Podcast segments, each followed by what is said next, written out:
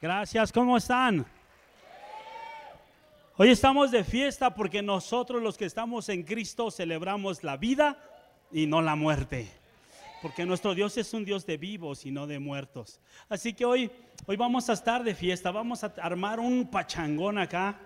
Que cuántos les gustan las fiestas. Pero nos vamos a mover y a bailar porque estamos celebrando. Quiero comenzar esta historia con, con, una historia que me contaron hace, hace algunos días. Resulta que había un hombre que, que, era empleado de un hacendado muy importante allá por los rumbos de Michoacán.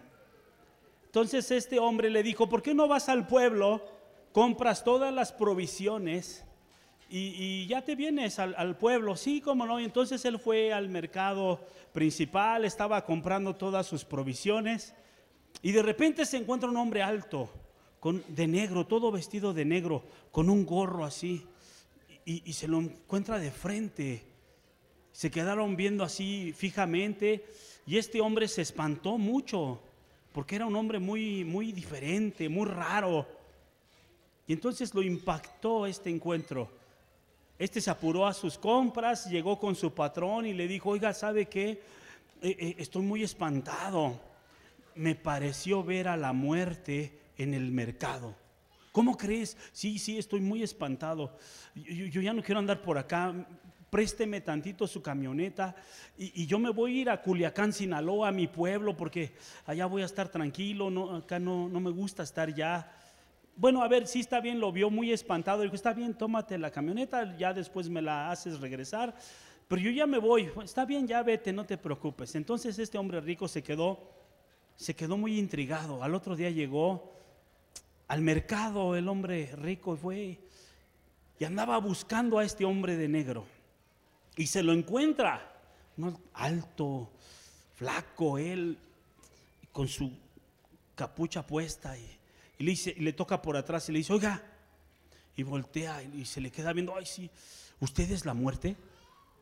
Sí, sí, ¿Sí? ¿Y qué anda haciendo por acá? Oiga, qué mala onda es usted, porque ayer mi empleado al verlo se quedó muy espantado y, se espantó y ya no quiere trabajar conmigo.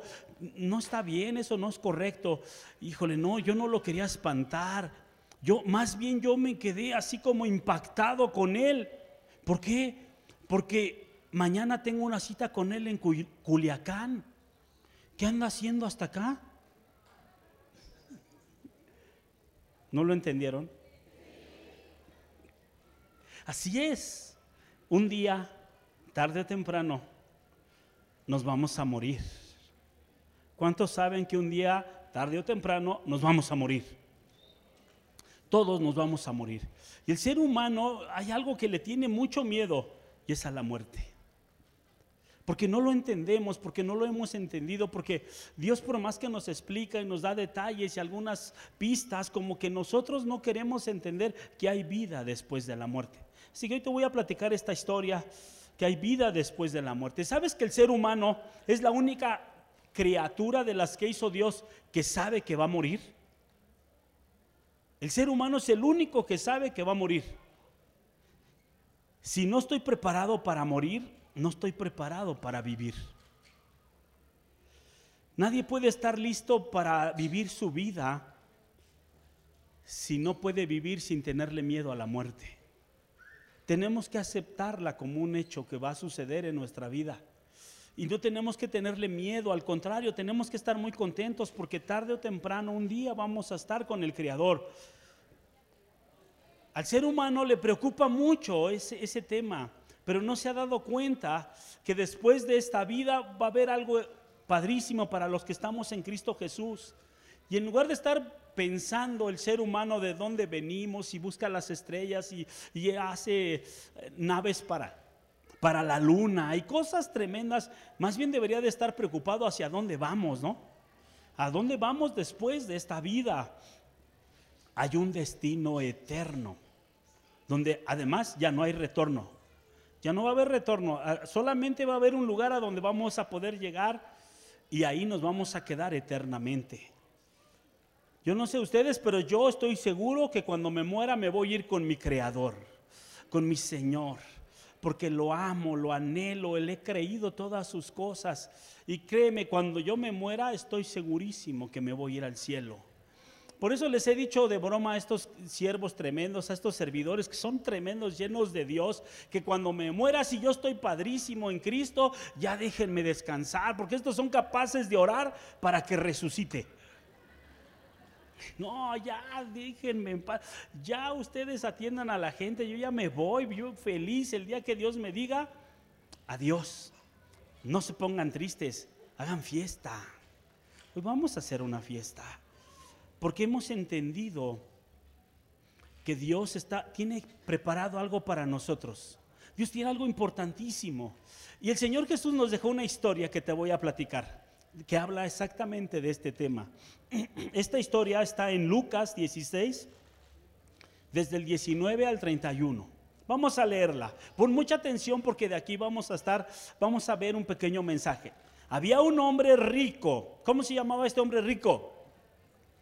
No dice la Biblia. No dice la Biblia cómo se llamaba. Solamente dice que había un hombre rico que se vestía de púrpura y de lino fino y cada día celebraba espléndidos banquetes. A este le gustaba la fiesta. Era un hombre muy, muy, muy alegre. Había también un mendigo llamado Lázaro, que lleno de llagas pasaba el tiempo echado a la puerta de aquel ansioso de saciarse con las migajas que caían de la mesa del rico. Y hasta los perros venían y le lamían las llagas. Llegó el día en que el mendigo murió y los ángeles se lo llevaron al lado de Abraham. ¿A dónde se llevaron a este pobre que vivía allí? Al lado de Abraham. Después murió también el rico y fue sepultado. Cuando el rico estaba en el Hades, en medio de tormentos, alzó sus ojos y a lo lejos vio a Abraham y a Lázaro junto a él. Entonces gritó, Padre Abraham, ten compasión de mí, envía a Lázaro para que moje la punta de su dedo en agua y me refresque la lengua, porque estas llamas me atormentan. Pero Abraham le dijo, Hijo mío, Acuérdate de que mientras vivías tú recibiste tus bienes y Lázaro recibió sus males, pero ahora aquí él recibe consuelo y tú recibes tormentos. Pero además hay un gran abismo entre nosotros y ustedes, de manera que los que quieran pasar de aquí a donde están ustedes no pueden hacerlo, ni tampoco pueden pasar de allá hacia acá. No hay manera de cambiarse de lugar, ya no se puede cambiar. Solamente se puede ir a un lado o a otro lado. Pero ahí a donde vayas, ahí te vas a quedar para la eternidad. Aquel respondió, Padre, entonces te ruego que envíes a Lázaro a la casa de mi padre, donde tengo cinco hermanos para que les adviertan, a fin de que no vengan ellos también a este lugar de tormento. Pero Abraham le respondió, pero ellos tienen a Moisés y a los profetas, que, les, que los escuchen. Y aquel contestó, no lo harán, padre Abraham. Pero si alguien de entre los muertos va a ellos, sí se arrepentirán. Abraham le dijo, si no han escuchado a Moisés, a los profetas, a los conferencistas que les dicen el domingo, tampoco se van a convencer si alguien se levanta de entre los muertos. Así que de entrada esta historia habla de dos personas, un hombre rico y un hombre llamado Lázaro. Hay diferente. ¿Por qué la Biblia no menciona el nombre del hombre rico? Porque solamente uno de los dos conocía a Jesucristo. Uno de los dos tenía una relación con Dios. Solamente uno de los dos podía, había entablado esa comunión con el Señor. Si dice Juan 10, 14, yo soy el buen pastor, yo conozco a mis ovejas y ellas me conocen a mí. El Señor Jesús conoce a sus ovejas. El Señor Jesús las conoce por nombre. El Señor Jesús sabe quiénes son los que son de su redil. Y los que no están en su redil ni siquiera conoce su nombre. Porque no están con Él. Porque no le interesa conocer de Jesucristo. Así que esta historia, vamos a ver en tres puntos muy importantes. ¿Cómo fue la vida de estos dos hombres? Primero, en sus vidas. Hay diferentes vidas o no. Vivían diferentes vidas.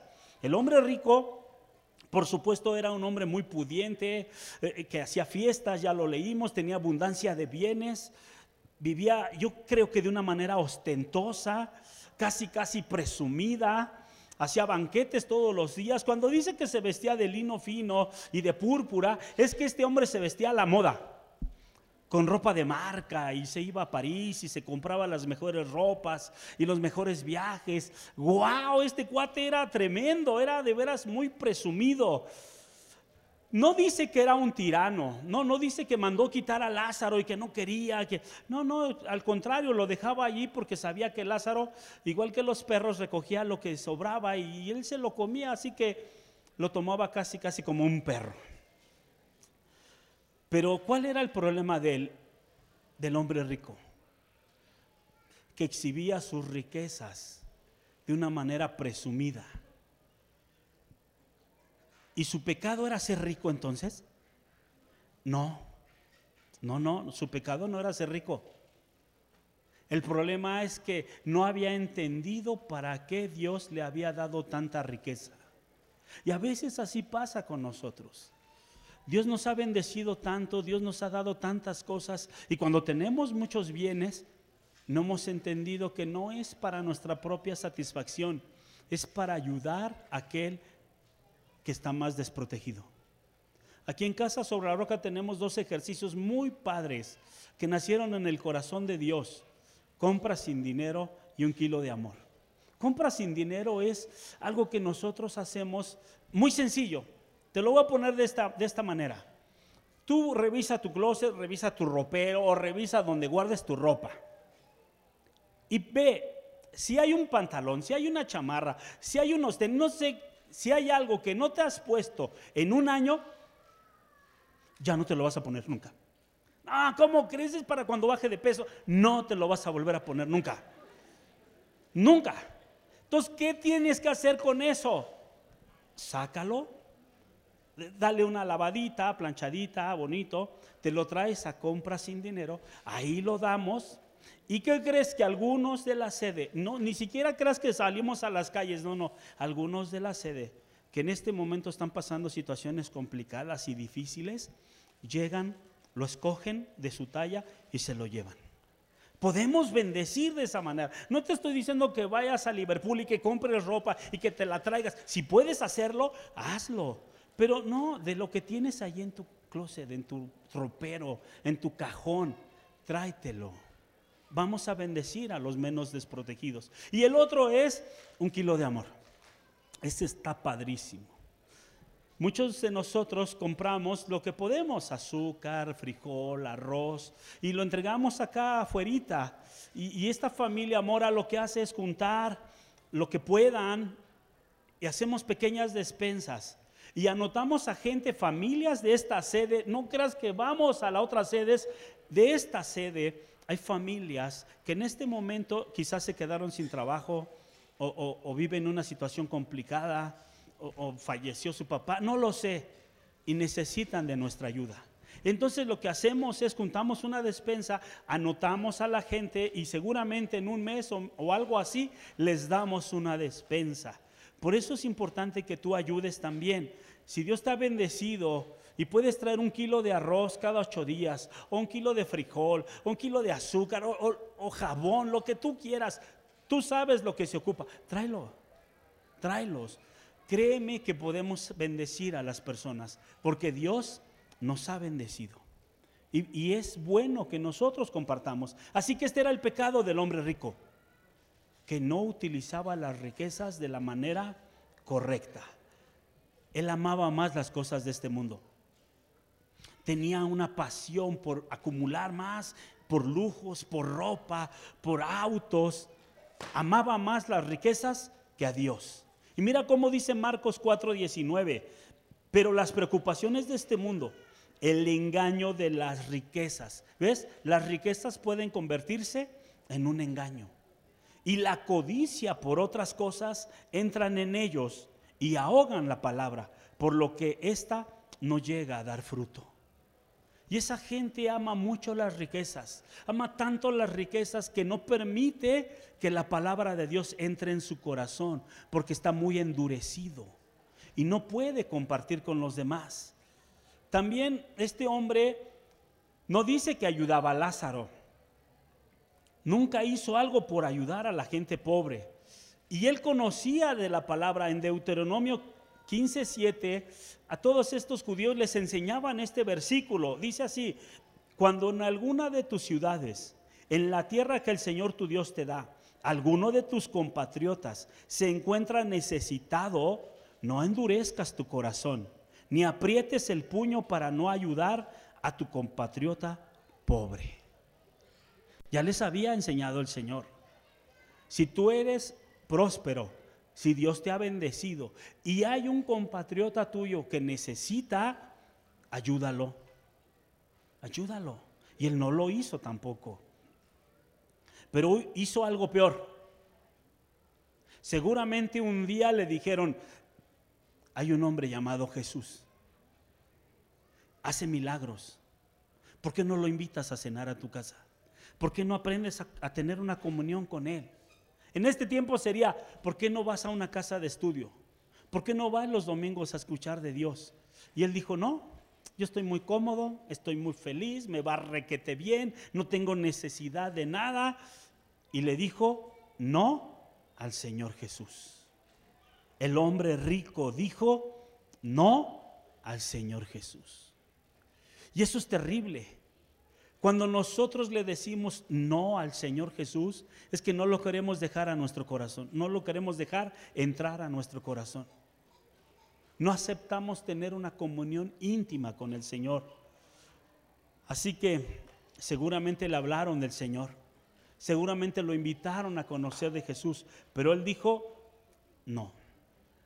En cambio, Lázaro, un hombre pobre, un hombre inválido, que estaba cubierto de llagas, los perros venían, le lamían las heridas, era incapaz de trabajar, él, no, no podía ganarse el pan y si tenía alguna familia en el pasado tampoco las podía sostener, si tenía hijos menos los podía proveer, pero este hombre tenía algo muy importante, tenía lo más importante, tenía fe en el Señor Jesucristo. ¿Qué tenía este hombre? Fe en el Señor Jesús. Él conocía de las promesas que Dios estaba dando. Él sabía que Dios le estaba prometiendo algo, que cuando él muriera se iba a ir al cielo. Eso predicaba el Señor Jesús. En Juan 3:16 nos dice bien claramente el Señor, porque de tal manera amó Dios al mundo, que ha dado a su Hijo unigénito, para que todo aquel que en Él cree no se pierda, Di conmigo, para todo aquel que en Él cree, no se pierda, sino que tenga vida eterna. Y eso es lo que quiere el Señor, que aceptemos a Jesucristo en nuestro corazón, que aprendamos a tener una relación íntima con Él. Y entonces nos vamos a ir al cielo. Pero también tuvieron diferentes muertes. Esa era su vida muy ostentosa, muy rica, y el otro muy pobre, muy indefenso. Pero también tuvieron diferentes muertes. ¿Te acuerdas que dice que el rico murió y fue sepultado? ¿Por qué? ¿Por qué dice que fue sepultado? Porque seguramente cuando el rico murió fue un suceso en toda la comunidad. Era un hombre rico, muy importante. Seguramente la alta sociedad se juntó para ir a velarlo rentaron el salón más grande, llamaron al hombre muy importante para que dirigiera unas palabras, le trajeron las mejores flores. Seguramente en su tumba le iban a poner una estatua enorme de mármol, no sé tantas cosas que le iban a hacer, pero la tragedia es que este hombre ya no supo nada. Todo lo que hicieron después, él ya no se dio cuenta de nada. No se dio cuenta de la celebración, no se dio cuenta de lo que estaba sucediendo, porque los muertos nada saben, nada sienten ya de este mundo. Los muertos, muertos están.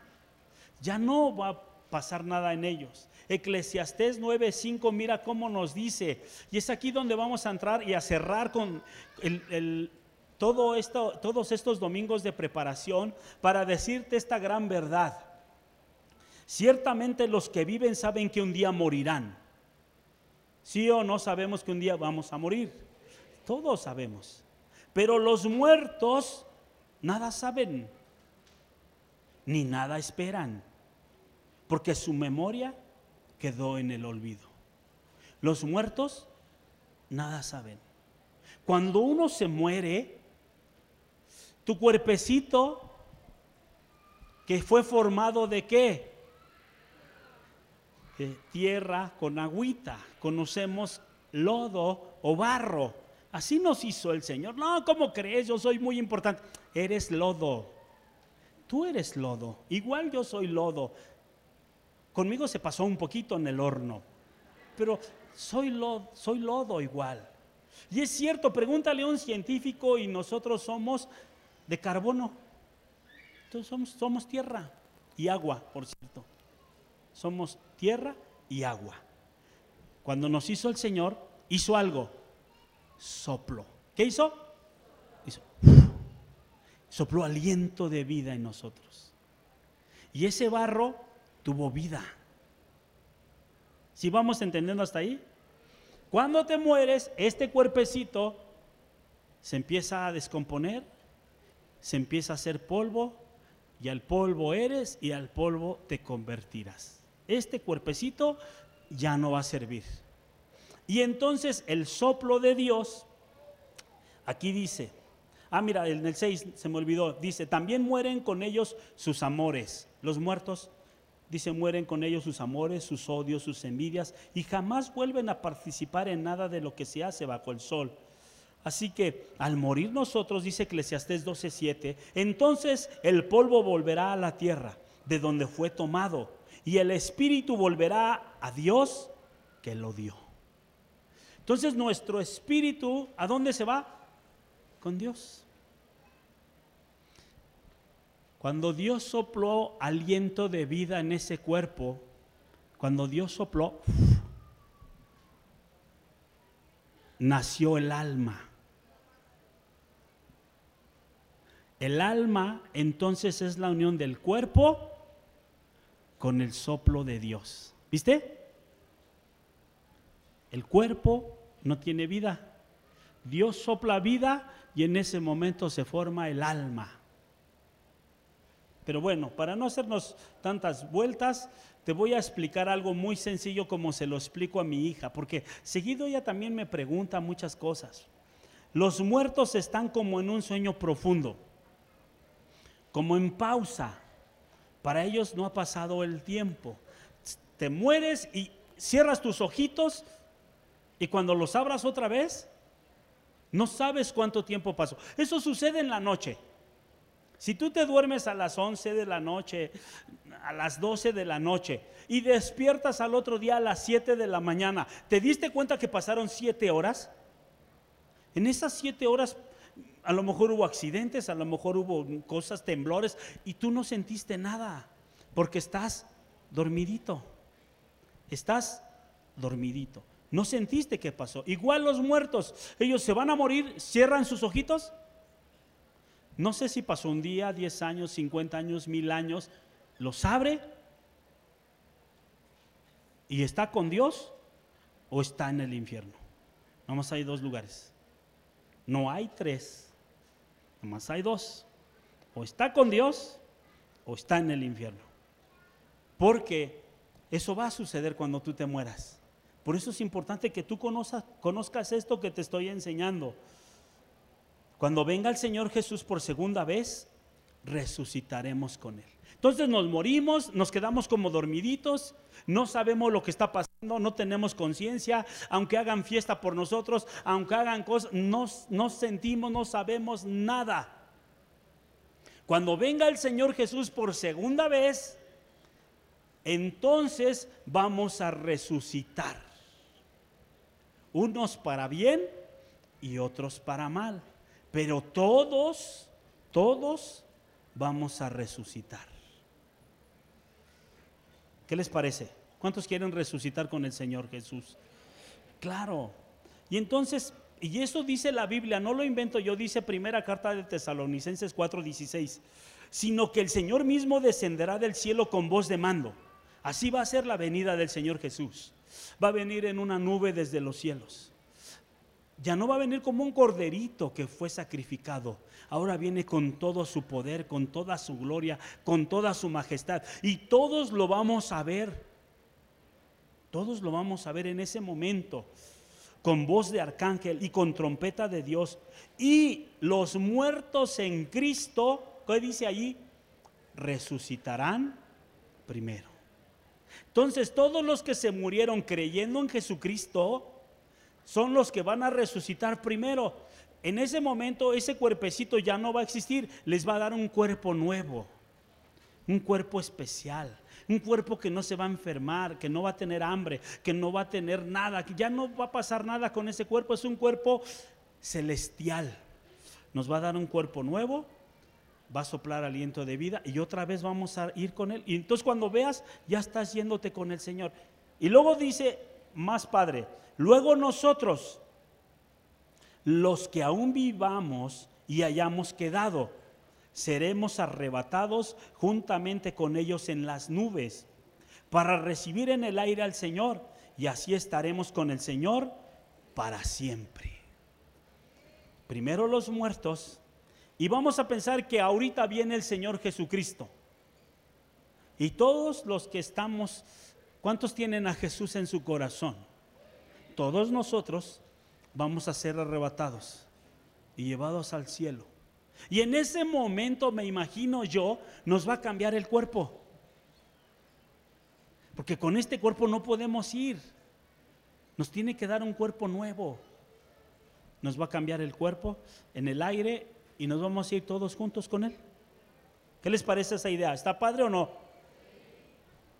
Cuando dice que Lázaro fue llevado al cielo y el rico fue llevado al infierno, se refiere a que ya estaba sucediendo la segunda venida en la tierra. El Señor les estaba diciendo, aunque no les platica, miren, después de esto, no, Él está entendiendo, nos está diciendo que ya ellos no saben si pasó un día, un minuto, diez segundos, no saben, simplemente ellos abren sus ojos y están en el cielo, o abren sus ojos y están en el infierno. Ya vino el Señor Jesús por todos nosotros y ya nos llevó. Y Lázaro fue llevado por los ángeles al cielo donde se encuentra con Dios, donde están todos los que van a creer en Jesucristo, donde sucedió la segunda venida, cuando todos vamos a resucitar. Unos irán al cielo y otros irán al infierno. Juan 11, 25 también el Señor nos los dijo. Jesús les dijo, yo soy la resurrección y la vida. El que cree en mí, aunque esté muerto, vivirá. El que cree en mí, dice Jesucristo, aunque esté muerto, vivirá. Y todo aquel que vive y cree en mí, no morirá eternamente. ¿Creen esto? ¿Ustedes creen esto? Porque el Señor Jesús eso va a hacer. Así que regresamos a la historia. Eso fue un paréntesis. Esto te lo explico porque cuando nosotros nos enseñaron desde pequeñitos que poníamos una ofrenda y que entonces los muertos venían y que los niños un día y que los adultos el otro, no es cierto. Los muertos están muertos, ya no pueden venir, no sienten nada, no saben nada. No, oye, pero yo sí vi a mi mamá que vino. No, no viste a tu mamá. Viste a un demonio que andaba por ahí dando lata. No es cierto. Los muertos, muertos están, no saben nada, no conocen nada. Ellos están esperando la resurrección de Jesucristo. Así que no es cierto. Yo sé que es difícil porque estoy rompiendo con una tradición muy, muy de antaño, pero tenemos que leer la Biblia. Tenemos que aprender lo que dice la Biblia para no ser engañados porque a veces creemos, y es bonito, oye, entonces mi mamá y me está viendo en el cielo. No, mi mamá ni me pela. Ella está dormida, está esperando la segunda venida del Señor, porque ella creía en Jesucristo. Y cuando venga Jesucristo, va a resucitar y nosotros nos vamos a ir con Él. Así que Lázaro se murió. No sabemos si pasó un minuto, si pasó diez años o si pasaron mil años o dos mil años. Pero él no tuvo un entierro, ¿te acuerdas? Esa gente pobre no tiene entierros ostentosos. ¿Tú te has preguntado qué hacen con los que se mueren, que viven en la calle? Se muere un indigente, ¿qué hacen con él?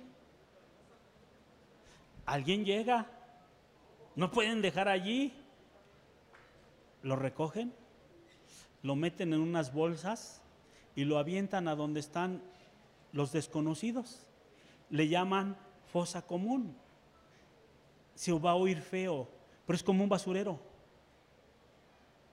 Porque ya no importa el cuerpo. Lo que importa es lo que vamos a hacer después de esta vida.